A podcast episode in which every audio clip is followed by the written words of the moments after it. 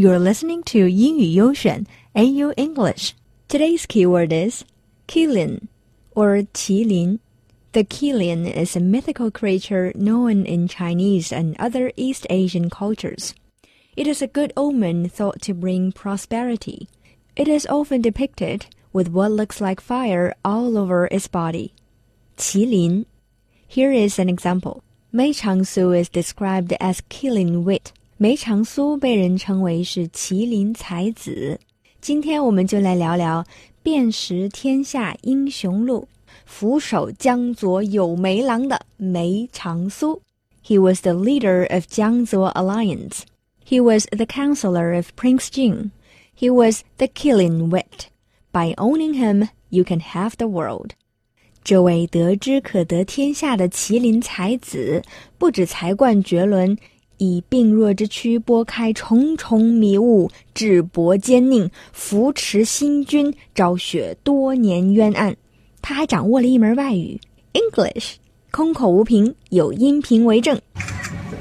First of all, I would like to express my sincere appreciation to ATDC for the recognition and encouragement to me.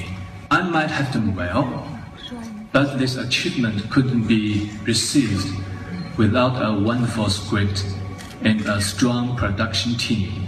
Here, please allow me to send my gratitude to Madame Wang Liping and uh, director Mr. Xia Xiaoyun. They are my great mentors who have raised me up to a new level of my acting skills and also my life. Thank you. 这声音绝对符合让耳朵怀孕的标准。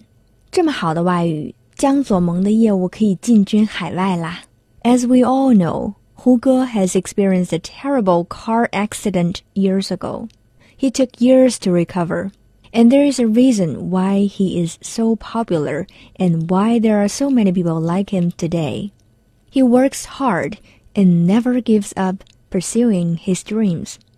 梅宗主那么忙，英语都能练成这样，我们也要好好努力了，练好英语。 考进江左盟。By the way，人家连名字都很有大家之风，胡歌 H U G E huge。And it is huge honor for us to have you listening to our show. Thank you for listening. Talk to you next time.